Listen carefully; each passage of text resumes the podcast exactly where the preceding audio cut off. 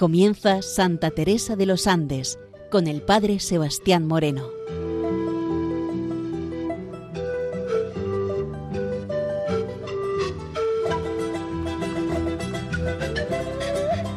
Muy buenos días, nos de Dios. Aquí comienza en Radio María Santa Teresa de los Andes, la joven que ingresó en el Carmelo, queriendo descubrir en ella su vida, su espiritualidad y su mensaje joven al mundo de hoy. Vamos a continuar en la emisión de hoy, donde lo dejábamos la semana anterior. Vamos a introducirnos dentro del número 3 del diario Los deseos de comulgar el colegio en el año 1906. Nos comenta Santa Teresa de los Andes. Cuando vino el terremoto del año 1906, al poco tiempo fue cuando Jesús principió a tomar mi corazón para sí. Me acuerdo que mi mamá con mi tía Juanita nos llevaban a misa y siempre nos explicaban todo. Y yo en la misa, cuando llegaba la comunión, me encendía de deseos de recibir a nuestro Señor. Pedía a mi mamá este favor, pero gracias a Dios que no me encontró preparada para este sublime acto. Me acuerdo que mamá y mi tía Juanita me sentaban en la mesa y me preguntaban acerca de la Eucaristía. Yo contestaba sus preguntas, pero como me veía muy chica, no me dejaban hacerla. A los siete años me confesé. Nos prepararon en las monjas. Pero antes quiero contarle mi entrada en el colegio. Mi abuelito no quería ni por nada que entráramos hasta que al fin mi mamá venció y me puso en las teresianas. Iba después del almuerzo y salía a las cinco, pero no iba casi nunca. Y al mes me sacaron, porque habiendo notado yo que las maestras no vigilaban bastante en los recreos y que una chiquilla no era muy decente, conté a mi mamá lo sucedido. Mi mamá fue a reclamar, por lo que enojada la Madre Superiora me separaron el día de las notas y me dieron mala nota. Después me retó diciendo que esas cosas no se decían. Yo me extrañé porque siempre me habían dicho que debía contar todo a mi mamá. Me dejaron castigada. Lloré muchísimo y cuando llegué a casa mi mamá le escribió una carta a la superiora diciéndole que no volvería. Yo me alegré porque las chiquillas eran muy peleadoras. Había una con la que sufría porque siempre buscaba hacerme mal. Siempre cuando íbamos a la capilla me sacaba el velo. Yo, chica, no sabía defenderme. Tenía una prima que le pegaba muchísimo y yo la tenía que defender. A mí las otras me querían. En fin, no guardo cariño por ese colegio, aunque ahí aprendí a leer. Pues nos vamos dando cuenta, queridos hermanos, cómo en este colegio de las Teresianas tuvo una mala experiencia en aquella comunidad educativa. Pero todo esto va a marcar también la vida de Teresa de los Andes. Simplemente vamos a quedarnos con esta parte positiva, la parte positiva de que ella no era capaz de mentir a su madre, la parte positiva de que todo iba contándolo en casa lo que le iba ocurriendo y sobre todo esta parte que luego tanto le va a valer, de que pudo aprender a leer en este corto tiempo que estuvo en este colegio. Destacar cómo el 16 de agosto del año 1906 fue cuando se produjo aquel fuerte terremoto que destruyó Valparaíso y Viña del Mar. Y así nos vamos a introducir en el apartado del diario número cuarto que se titula Murió mi abuelo. Es el año de 1907, cuando contaba Juanita con tan solo siete años.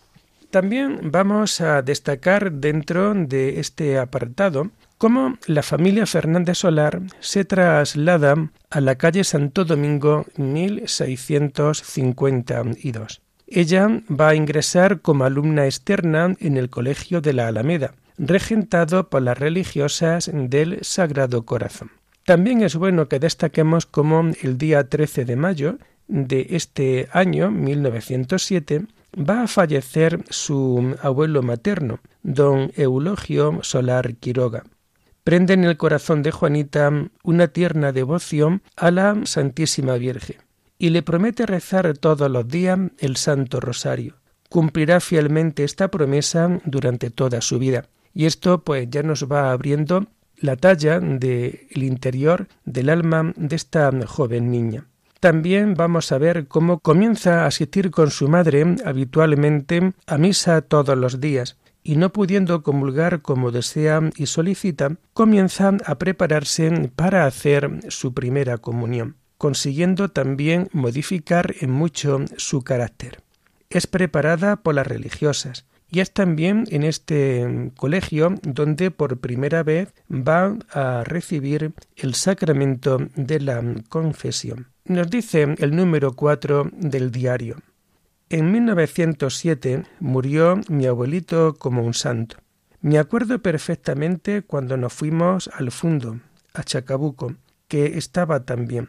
Mi tía Teresa, con los dos niños, se fue con él y con nosotros, de quien no se separaba. Todas las tardes nos hacía subir a caballo, sacando al cara o sello quién sería la primera. Siempre salía la Rebeca, estaba bien cuando una noche le vino el ataque de parálisis. Inmediatamente se lo trajo mi tía por tierra a Santiago, donde luego le dijeron que estaba sin remedio. Lo hacían sufrir con los remedios más terribles. Al fin mi pobre viejito no sabía cómo estaba. El 13 de mayo, día de su muerte, recibió los sacramentos. Llamó a sus hijos, los aconsejó, al lado de su pieza estaba el oratorio. Principió a decirse la misa cuando lo vieron que tenía una cara de espanto y decía quítenlo y se cubría la cara con las manos. Eran las terribles tentaciones del demonio. Mi mamá le echó agua bendita y se fue el diablo. Después lo tentó otra vez y se fue para que su muerte fuera como su vida, en paz. Al levantar en la consagración la Santa Hostia, su alma se voló al cielo sin haberlo notado nadie. Parecía dormido. Su muerte fue la de un santo, como lo fue su vida. Inmediatamente se nos avisó a Chacabuco. Me acuerdo que estaba en cama durmiendo y nos fueron a avisar. Nosotras chicas no nos dimos mucha cuenta, pero no lloramos, porque a Lucho, mi hermano, sumamente enfermizo que hacía poco se había escapado de la muerte, no le querían decir.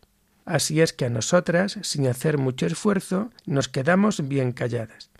Cuando hacía rato nos estaban vistiendo, Lucho principiaba a gritar y a llorar amargamente. Fueron a verlo y decía ¿Por qué me han engañado? ¿Por qué no me han avisado? Mi tata, mi abuelo, ha muerto. Y lloraba a mares. No se supo cómo lo había sabido, pues nadie se lo había dicho. Mi abuelo se lo avisó mientras dormía. También quiero destacar como comentario a este número 4 del diario algunos detalles importantes. Lo primero de todo, el tema de saber montar a, a caballo. Juanita Fernández Solar es una gran amazona y durante mucho tiempo la vamos a ver cómo va a hacer grandes rutas a caballo cuando estaba en los periodos sobre todo de vacaciones. Una gran amazona, una mujer que le ha gustado siempre montar a caballo y que era también pues muy normal, muy natural en aquella época, sobre todo en su, en su zona. Otro tema también importante que mm, es bueno que destaquemos es que ante el tema de, de la muerte hay que saber presentarse ante ella, o dicho de otra manera, debemos siempre de saber morir dentro de nuestra propia vida. Mucho me temo que con la experiencia que llevo mm, en mi vida sacerdotal, pues que hay muchas personas que no saben morir y realmente se vive la muerte como algo eh, realmente lejano, como algo totalmente negativo, como una desgracia, como algo que nos rompe por completo. Pero destacar algunas cosas importantes. El día 13 de mayo, un 13 de mayo que muchas veces a nosotros nos puede remitir al tema de la Virgen de Fátima, pero no podemos olvidar una cosa. Estamos hablando del año 1907. Aún no habían acontecido las apariciones de la Virgen de Fátima, que fueron posteriores y sobre todo también en Portugal. Por tanto, un 13 de mayo que Teresa no pudo tampoco vivir con esa fuerza, con esa mirada tierna de la Virgen María.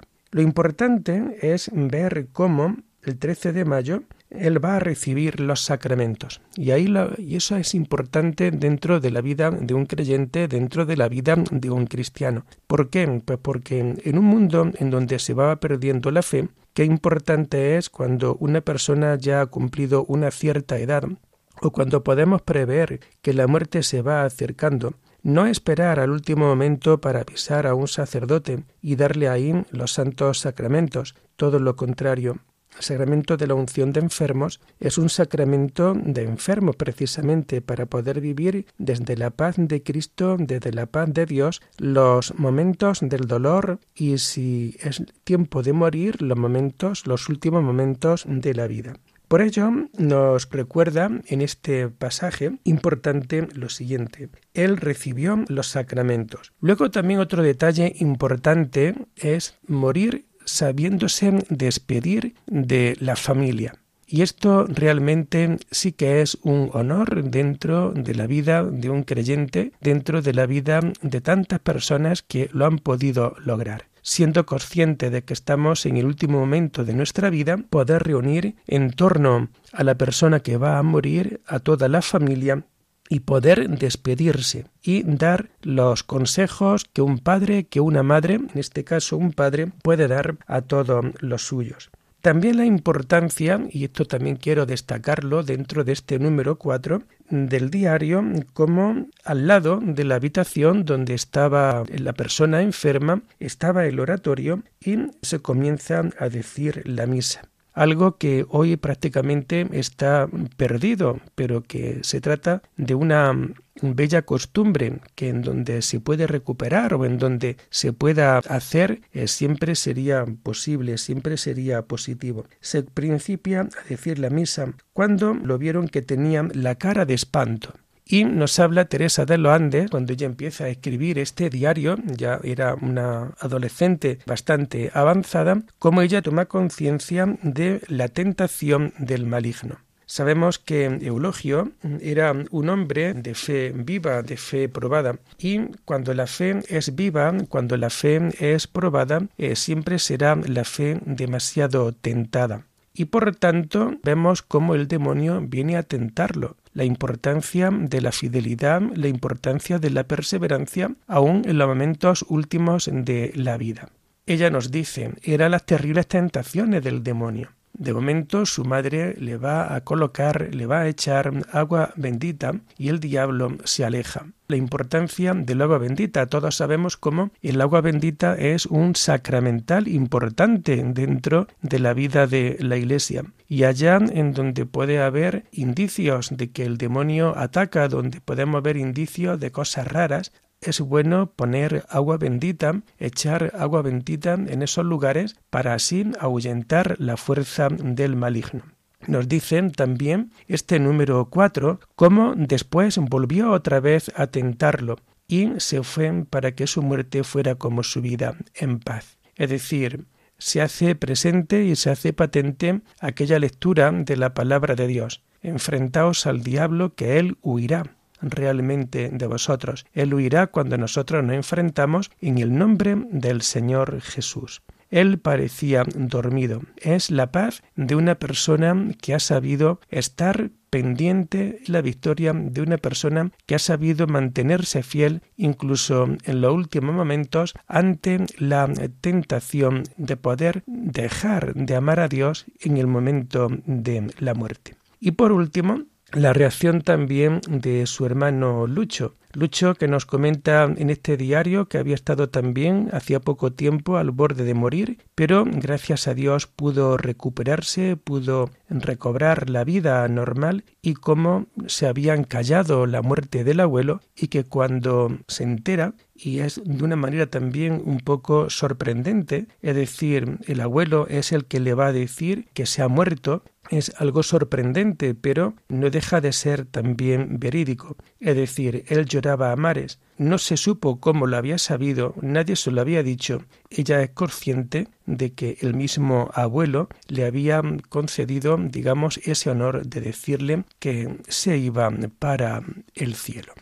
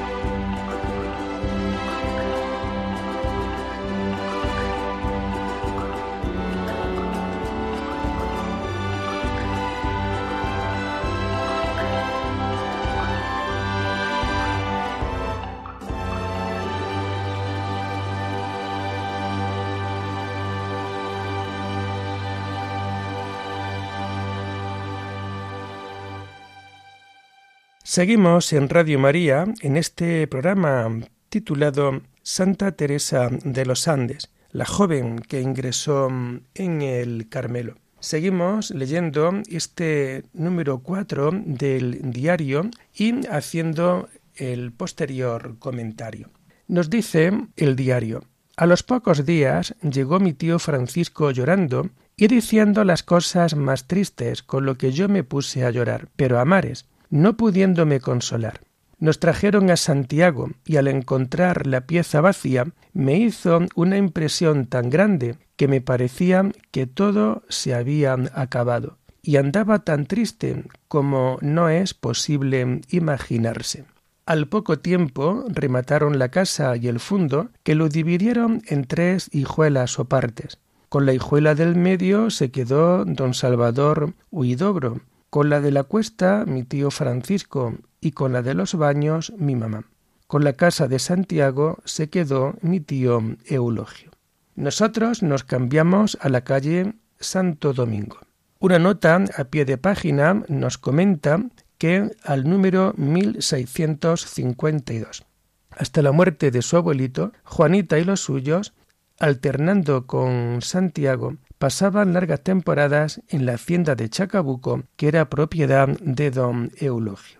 Casa como la otra, llena para mí de recuerdos y muy gratos. También vamos a destacar cómo nos va a hablar dentro de este diario de las apariciones de su abuelo.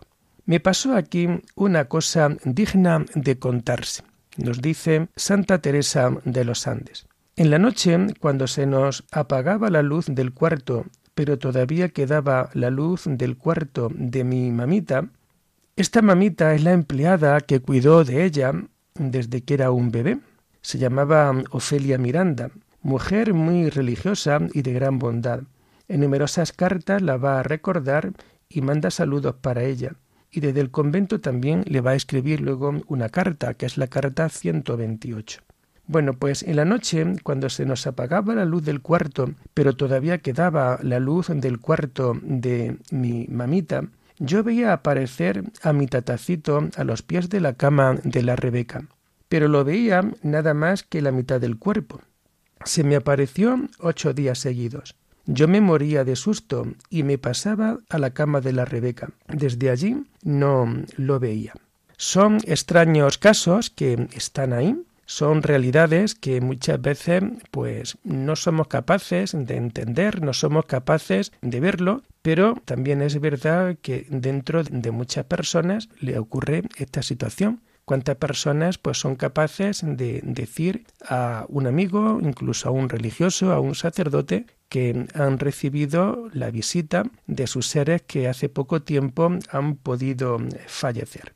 Yo siempre tengo una cosa muy clara ante estos temas y es que hay mucho silencio ¿no? sobre esta realidad y no me toca a mí juzgar si esto es mm, real, si no es real, porque no estoy preparado para ello. Pero un gran consejo sí puedo ofrecer desde estas ondas de Radio María. Siempre en estos casos es bueno rezar por ellos. Siempre en estos casos es bueno poder buscar a un sacerdote y poder pedirle que celebre una misa por el alma de estas personas que te puedes encontrar en, estas visiones eh, poco tiempo después de la muerte. Y así comenzamos el número 5 de este diario, que viene titulado Mi devoción a la Virgen y la preparación para su primera comunión.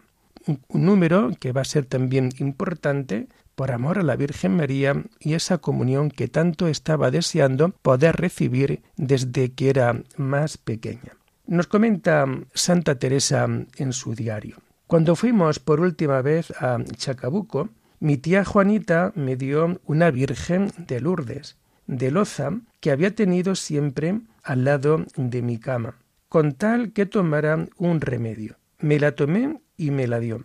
Esta es la Virgen que jamás ha dejado de consolarme y de oírme. Bueno, pues esto realmente merece la pena que no lo olvidemos. ¿Por qué? Porque luego más adelante vamos a ver cómo también Teresa va a tener un gran amor hacia la Virgen y cómo va a vivir el misterio de la virginidad, el misterio del amor más profundo que se puede tener dentro de esta vida.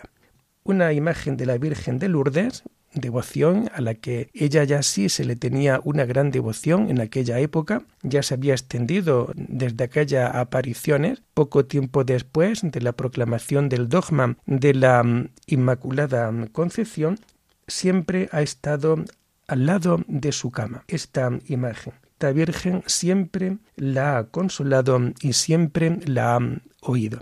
Qué importancia en nuestras vidas como creyentes y como cristianos de poder tener cerca en nuestras propias casas una pequeña imagen, un crucifijo, una imagen de la Virgen, ante la cual poder rezar, ante la cual poder desahogar nuestra alma. No podemos olvidar que ella va a aprender a rezar el rosario ante la imagen de la Virgen de Lourdes. Y también en esta época, para la primera comunión, ella va también a celebrar su primera confesión, el sacramento de la penitencia del perdón de Dios. Nos dice en el diario, por este tiempo empieza mi devoción a la Virgen. Mi hermano Lucho me dio esta devoción, con la que he estado y estaré, como lo espero, hasta la muerte. Es, digamos, la gran paradoja de la vida, cómo Lucho le enseña a amar a la Virgen María, el que luego posteriormente pues se fue apartando de la fe creyente, de la fe católica, aunque siempre algo queda dentro de su propio corazón, de su propia alma. Todos los días Lucho me convidaba a rezar el rosario e hicimos juntos la promesa de rezarlo toda la vida, la que he cumplido hasta ahora. Solo una vez, cuando estaba más chica, se me olvidó. De ahí la importancia de saber rezar el rosario desde pequeños. Es verdad que hoy por hoy en nuestras catequesis y en nuestras formas de actuar, desgraciadamente a los niños no se les enseña a rezar el rosario. Y quizás también porque la misma familia se ha perdido mucho esta práctica. Pero no olvidemos esta santa costumbre que va a recibir de su propio hermano, es decir, como su hermano Lucho la convidaba a rezar el rosario. Aquí no cabe decir qué aburrimiento, aquí no cabe decir qué rollo, aquí cabe decir que es la oración que más gusta a la Virgen María y que hay que hacerlo siempre desde una clave del segundo mandamiento, de no tomar el nombre de Dios en vano sabiendo que es una oración que nos une íntimamente siempre a la Virgen María. De ahí la importancia de que sepamos nosotros enseñar a nuestros niños el rezo del Santo Rosario. Qué alegría cuando a través de estas ondas de Radio María muchas veces vemos cómo los niños son los que dirigen el rosario a lo largo de distintas de las distintas programaciones que se nos van ofreciendo y de ahí la importancia de saberlo rezar en familia y saber que se trata de una oración que realmente hace mucho bien como le hizo bien también a nuestra querida Juanita Fernández, a nuestra Santa Teresa de los Andes. Solamente una vez de pequeña, cuando era más chica, se le olvidó. Nuestro Señor nos dice, desde aquí se puede decir, me tomó de la mano con la Santísima Virgen. De este periodo mi carácter se puso iracundo, pues me daban unas rabietas feroces, pero eran muy de lejos. Después nadie me sacaba de paciencia. Los niños, mis hermanos, lo hacían a propósito. Me decían muchísimas cosas para hacerme rabiar, pero yo seguía como si no lo seyera. Por esto mi mamá me hizo regalona, pero después cualquiera cosa que me contrariaban me ponía a llorar y me daban llantos histéricos. Destaca, por tanto, cómo este rezo del Santo Rosario le hizo cambiar ese carácter que tenía para hacerse más dulce, para hacerse más agradable, en definitiva, para poder vivir siempre mejor de la mano de la Virgen María y poder vivir su vida entregándose por completo al Señor. Y así terminamos por hoy este programa de Santa Teresa de los Andes, la joven que ingresó en el Carmelo. Cualquier pregunta en torno a este programa la pueden realizar a la dirección del correo electrónico teresa de los Andes Hasta la semana que viene. Muy buenos días en el Señor.